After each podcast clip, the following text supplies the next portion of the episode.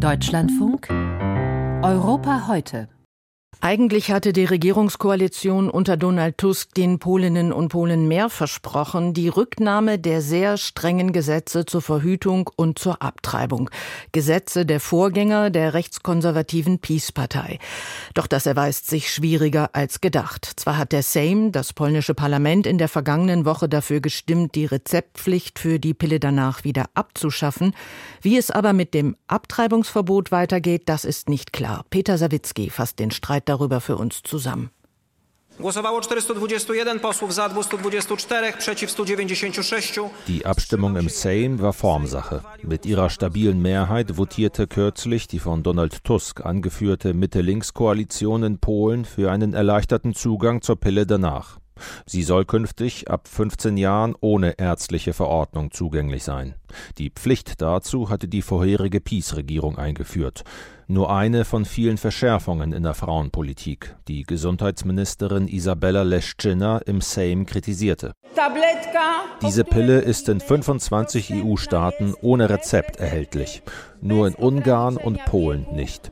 Ich betone es noch einmal, um dieses Hohe Haus zu beruhigen. Die Pille hat nichts mit einer frühzeitigen Abtreibung zu tun und ruft keine Fehlgeburten hervor. Mit diesen Behauptungen hatte die nun überaus konservative Opposition, bestehend aus PiS und der libertär-rechtsextremen Confederatia, versucht, rhetorisch ein Zeichen gegen die Rücknahme der Rezeptpflicht für die Pille danach zu setzen. Ihnen zur Seite springen könnte noch der aus den PiS-Reihen stammende Präsident Andrzej Duda. Er hat offen gelassen, ob er das neue Gesetz unterschreibt, könnte aus Sicht von Beobachtern am Ende aber zustimmen. Anders ist die Sachlage beim Thema Abtreibung. Einig sind sich die drei Koalitionspartner, Donald Tusks liberale Bürgerkoalition, die Linke und das Mitte-Rechts-Bündnis Dritter Weg, darin, dass das unter Peace massiv verschärfte Abtreibungsrecht in Polen gelockert werden soll. Es erlaubt nur noch in wenigen Ausnahmefällen Schwangerschaftsabbrüche. Mehrere Frauen waren in den vergangenen Jahren gestorben, nachdem ihnen Ärzte Abtreibungen in einer Notlage verweigert hatten wohl auch aus Sorge vor juristischen Folgen.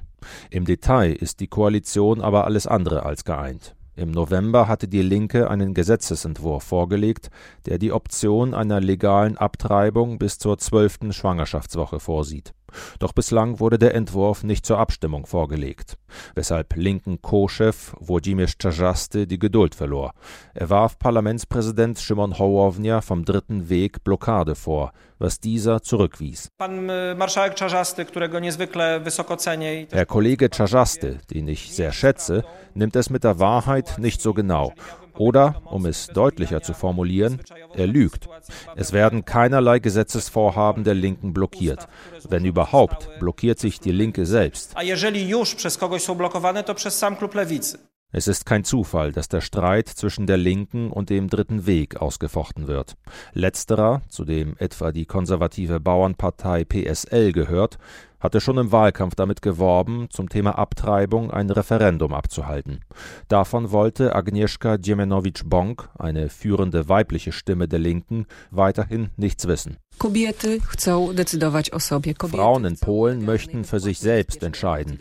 Sie wollen legal und sicher bis zur zwölften Woche abtreiben können. In dieser Sache führt eine Frau das einzig relevante Referendum durch, nämlich mit sich selbst. Die Politikerin kann auf Umfragen verweisen, wonach eine Mehrheit der Menschen in Polen Abtreibungen bis zur zwölften Woche befürwortet.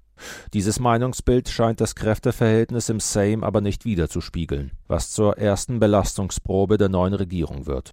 Überdies eine mit Ansage, denn die Parteien wollen beim Thema Abtreibung Wahlversprechen umsetzen, die kaum miteinander vereinbar sind. In der Praxis läuft es darauf hinaus, dass demnächst ohne Fraktionszwang über mehrere Entwürfe für ein neues Abtreibungsgesetz abgestimmt wird. Ausgang offen.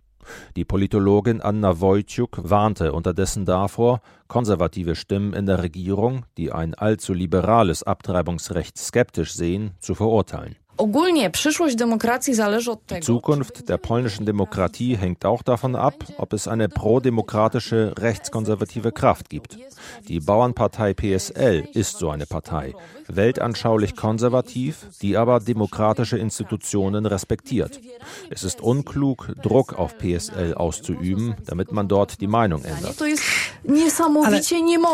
Aus Sicht von Frauenrechtlerinnen heißt dies aber wohl, der Weg zu einem liberalen Abtreibungsrecht in Polen könnte nun doch länger sein als erhofft. Aus Warschau war das Peter Sawicki.